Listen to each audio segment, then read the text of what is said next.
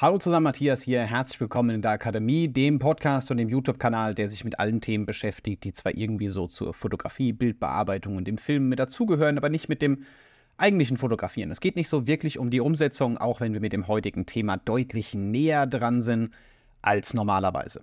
Denn ich habe heute das Thema rausgesucht, ähm, was wahrscheinlich eher so eine Geschichte ist für diejenigen unter euch, die das nicht gerade so 100%, also die es nicht hobbymäßig machen die eher damit Geld verdienen wollen. Heißt jetzt nicht, dass wenn du das nur hobbymäßig machst, dass du wegschalten solltest. Alles gut, du kannst trotzdem für einiges mitnehmen, definitiv. Es geht jetzt eher darum, warum man Bilder schneller bearbeiten sollte und genau wie man Fotos schneller bearbeitet. Der Kontext ist der. Es ist eine geile Geschichte, sage ich ganz ehrlich, mache ich heute auch immer noch, mal was auszuprobieren mal zu testen, mal hierher, mal daher, ah, was passiert, wenn ich mit dem Regler arbeite, was passiert, wenn ich mal das ausprobiere. Die Thematik dahinter ist allerdings, dass es ja eher nur so ein Rumprobieren ist. Nichts Schlimmes, gehört dazu, gerade wenn man am Anfang steht, erst recht, wenn man am Anfang steht, man sollte es definitiv nicht im Laufe von seiner Laufbahn irgendwann vergessen. Also nur weil du jetzt schon zwei Jahre fotografierst, heißt nicht, dass du nichts ausprobieren solltest. Es geht mir um was anderes. Die Thematik dahinter ist die, wenn wir einen Job haben, deswegen habe ich ja auch gerade gesagt, ne, es geht eher um das Thema Selbstständigkeit und wie man darauf eingeht, ne, dann haben wir ja das Problem, dass wir eigentlich ein Ergebnis liefern müssen. Dass wir eigentlich möglichst schnell was Reproduzierbares mit reinkriegen sollten, das halt äh, ja jetzt nicht jedes Bild irgendwie zwei Stunden bearbeitet oder zwölf Stunden bearbeitet oder sowas in der Art.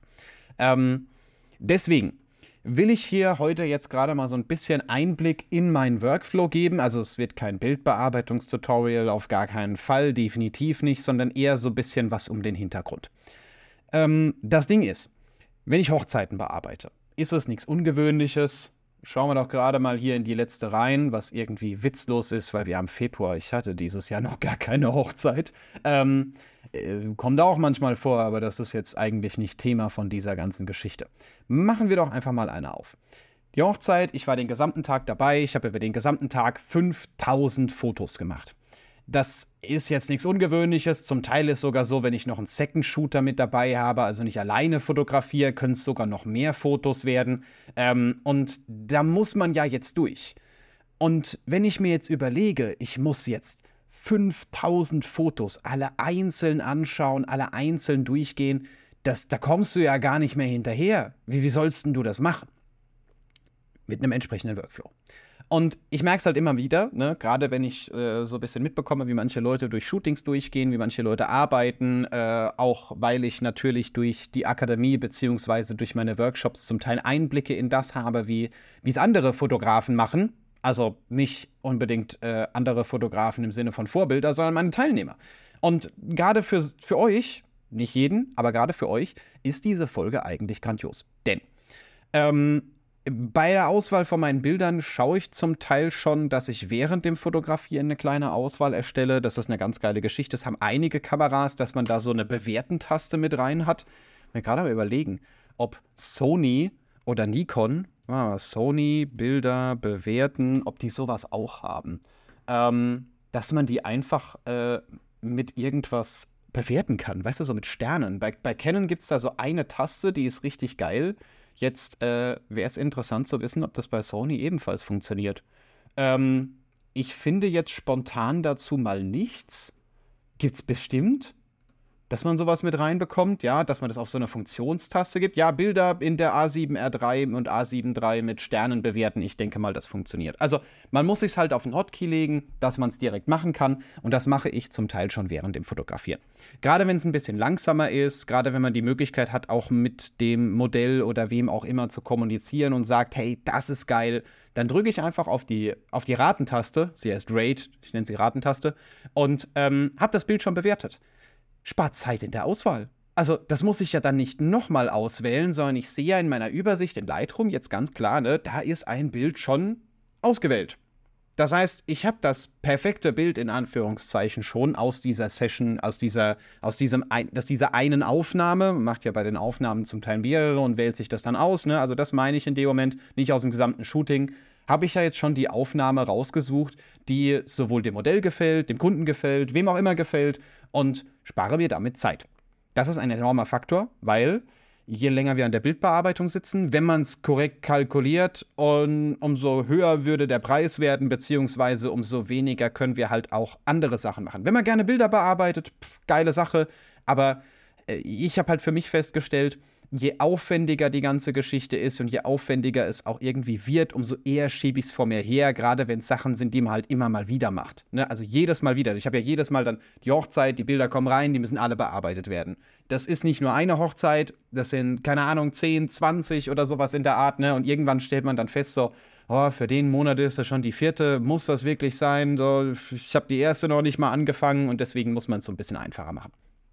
Genau, nur so ganz kurz für den Kontext. Das macht es ein bisschen. Definitiv vereinfacht es die ganze Geschichte. Ebenfalls eine Empfehlung, die ich schon mal in einem YouTube-Video gehabt habe für euch, ist Narrative. Narrative ähm, also es geht prinzipiell auch genauso mit Lightroom, dass man sich die Bilder halt alle, rechnest dir die Vorschauen zusammen, machst sie ein bisschen größer, bewertest die halt durch, ne? Ähm, aber das funktioniert auch mit Hilfstools. Narrative in dem Moment geht her, also Narrative Select heißt das, äh, heißt das Programm. Ich äh, hoffe mal, ich denke dran, das hier unter dem Video nochmal oder dieser Folge nochmal zu verlinken. Aber äh, so heißt das Programm und es gibt mir halt die Möglichkeit, äh, erstens mal KI-gestützt in Anführungszeichen, ähm, äh, zwei, drei Sachen noch äh, zu vereinfachen. Also erstmals erkennt, wie, wie, wie weit sind auf sie die Augen, wie scharf ist das Foto, lachen die Personen oder sowas in der Richtung, das ist mit dabei. Ähm, das finde ich jetzt allerdings gar nicht so grandios. Das sehe ich ja theoretisch selber in den Bildern. Was ich cooler finde, ist, dass ich auf der Seite alle Fotos, also alle Gesichter, die in dem Bild statt, äh, drin sind, sofern machbar. Bei einem Gruppenbild mit 40 Leuten macht er nicht jedes einzelne, sondern so irgendwie nur so 5, 6, wo er halt denkt, das sind die wichtigsten. Bei allen, äh, bei allen Gesichtern wird direkt rangezoomt, sodass das Gesicht innerhalb von diesem Zoom-Fenster füllend dargestellt wird. Und ich kann sofort entscheiden, ist das Bild scharf, äh, ist der Gesichtsausdruck okay, ne? Guckt durch alle Gesichter relativ schnell durch, muss nicht da ranzoomen, da rauszoomen und sonst irgendwas, sondern ich sehe es direkt auf der rechten Seite. Bam, ist es scharf, passt diese Geschichte. Ähm, das ist eine absolut grandiose Sache, die ich an dieser Software so hab lieben, also so lieben gelernt habe. Scheiß auf KI und Gesichtserkennung und sonst irgendwas, ne? So, aber dieses Ranzoomen macht diese Sache um so vieles einfacher. Und wenn dann noch so eine Bewertung mit dabei ist, dass man halt hergehen kann und kann sagen, so was ich da, sind die Augen offen, das Bild ist scharf und sowas in der Art, ne, dann äh, ist das relativ easy, kann man das relativ, dann macht es noch ein bisschen schneller, sage ich mal. Die werben auch hier auf ihrer Webseite, ne, so, so im Schnitt spart 80 Stunden im Jahr das ist ja eine ganz geile Geschichte. Es wären aber zwei Wochen Arbeit. Es kommt halt darauf an, wie viele Bilder man bearbeitet, wie viele Bilder man auswählt. Aber ähm, ich kriege halt immer mal wieder mit, dass dieser Auswahlprozess für viele so unglaublich aufwendig ist, ne, dass man sich immer mehr verdrückt oder dass man gar keinen Bock drauf hat und das soll es ja eigentlich nicht sein. Gleiches Thema, selbstverständlich, nicht nur ähm, mit Bildauswahl, sondern auch mit Bildbearbeitung. Bei der Bildbearbeitung habe ich es mir fast schon zu einfach gemacht und ich empfehle es euch eigentlich auch. Genau so das Gleiche zu machen. Wir haben bei Lightroom ähm, ich arbeite mit Lightroom, deswegen ist der, ist der Kontext, glaube ich, ein bisschen, ähm, nur dass ihr es mal wisst. Für alle, die es jetzt noch nicht wussten, ähm, wir haben hier unterschiedliche ähm, Bereiche. Wie heißt denn das offiziell? Sind das Bedienfelder. Ja, es heißt, es sind Bedienfelder. Okay, gut, habe ich verstanden. Diese Bedienfelder können wir jetzt erst einmal unabhängig voneinander betrachten. Das ist in der Hinsicht ganz wichtig. Zweitens gibt es ja in gewissen Bereichen immer wieder Sachen, die wir ähnlich einstellen. Also bei mir ist es zumindest so. Weißt du, du hast einen gewissen Style, du bearbeitest, manche Regler ziehst du halt fast immer gleich. Ja, es muss angepasst werden auf das eigentliche Foto, vielleicht mal ein bisschen heller, ein bisschen dunkler, ein bisschen mehr Farbe, weniger Farbe, mehr Schärfe, wenig. Ihr, ihr wisst, worauf ich hinaus möchte. Ne? Also es muss natürlich individuell angepasst werden, aber so eine gewisse Grundlage haben wir eigentlich überall drin.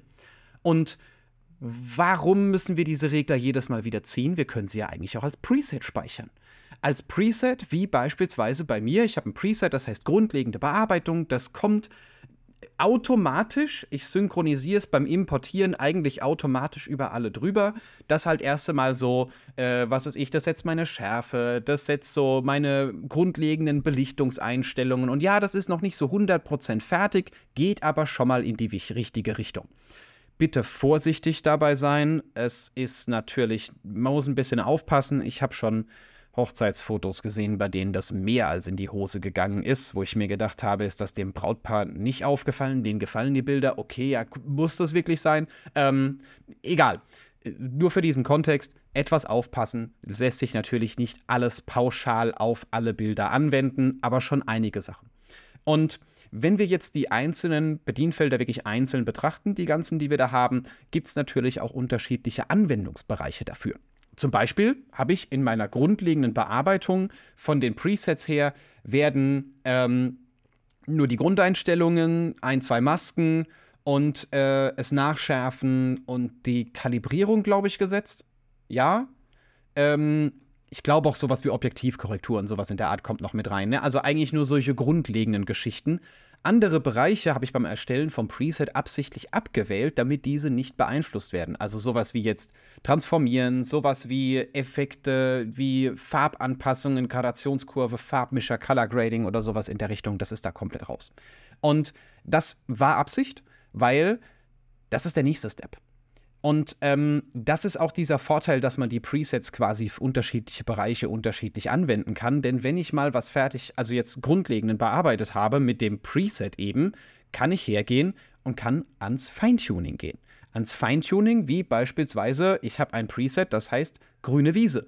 Weil ich bei meinen Hochzeiten oft genug den Fall habe, dass das Brautpaar halt in knalliger Sonne auf der grünen Wiese steht und das so angepasst werden muss, dass die nicht grün aussehen und dass die Wiese nicht gelb aussieht, weil das ist nun mal das, was, also dass der Grünton so ein bisschen angepasst wird, weil das ist was, das leider sehr, sehr häufig vorkommt.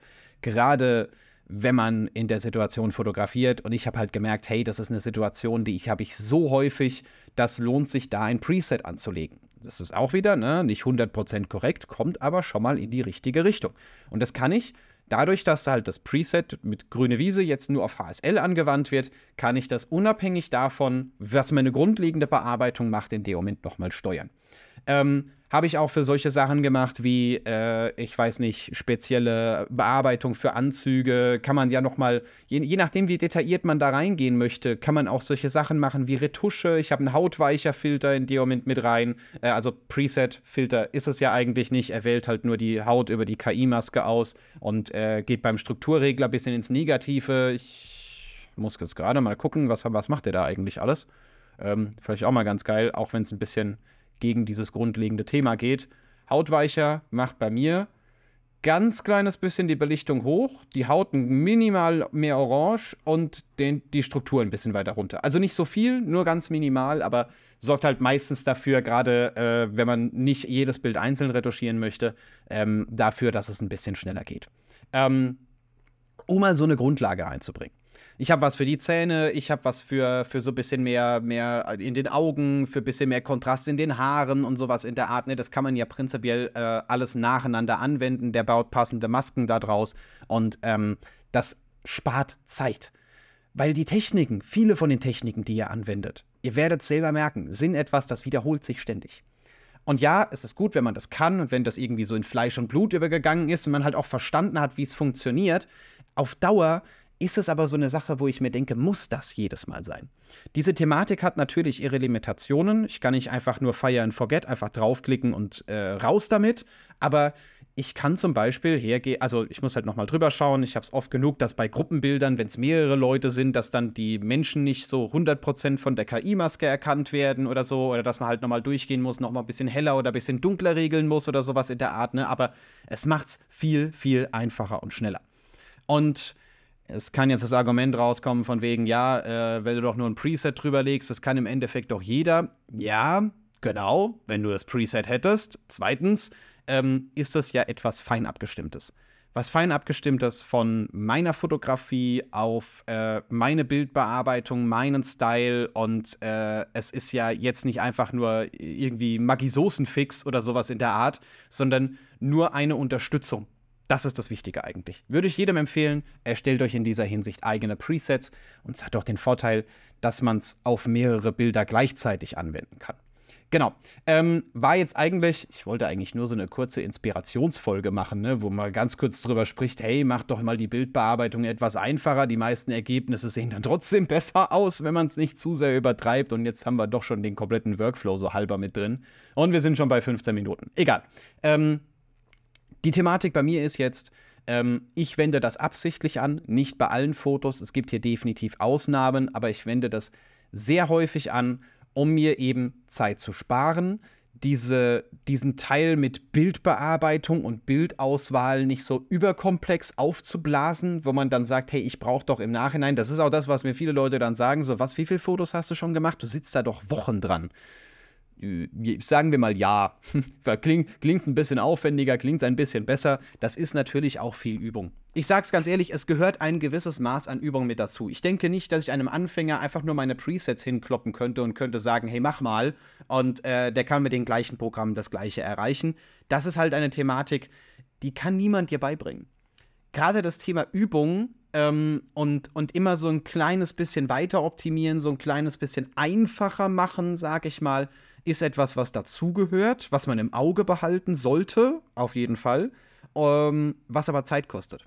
Definitiv. Also ich bin auch auf diese Presets und auf diese Einstellungen und auf dieses Setzen nur gekommen, weil ich halt mir gedacht habe, so was könnte man, wo könnte man es noch einfacher machen, wo kann man noch Zeit sparen, was kann man noch machen oder so. Das hat ein Limit, ja, geht nicht bis zur Unendlichkeit, aber man kommt dann auf Ideen und versucht natürlich, man probiert Sachen aus und zum Teil ist es so, dass man ähm, ja vier Stunden damit verbringt, ein Preset zu bauen, um sich danach zehn Minuten Bildbearbeitung zu sparen oder sowas in der Art. Das gehört zum Teil mit dazu. Das, äh, ich denke da langfristig, das äh, ist im Long Run auf jeden Fall besser. Also, eigentlich eine kurze Inspirationsfolge. Jetzt ist doch ein bisschen länger geworden, aber ich denke mal, dass ihr einiges davon mitnehmen konntet.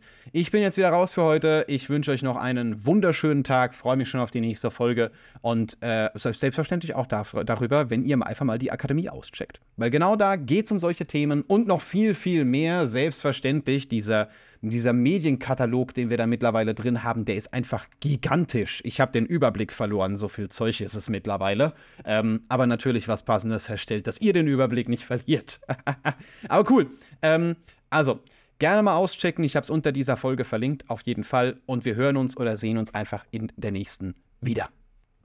Bei der Gelegenheit, jetzt werden gerade mal die Leute belohnt, die noch ein bisschen länger dran geblieben sind. Ich habe gerade die Aufnahme beendet und dachte mir, Huh, du hast was vergessen. Das ist ja eigentlich auch ganz wichtig, weil in Lightroom kann man nicht nur Presets für die Bildbearbeitung verwenden. Ihr könnt die überall hin machen.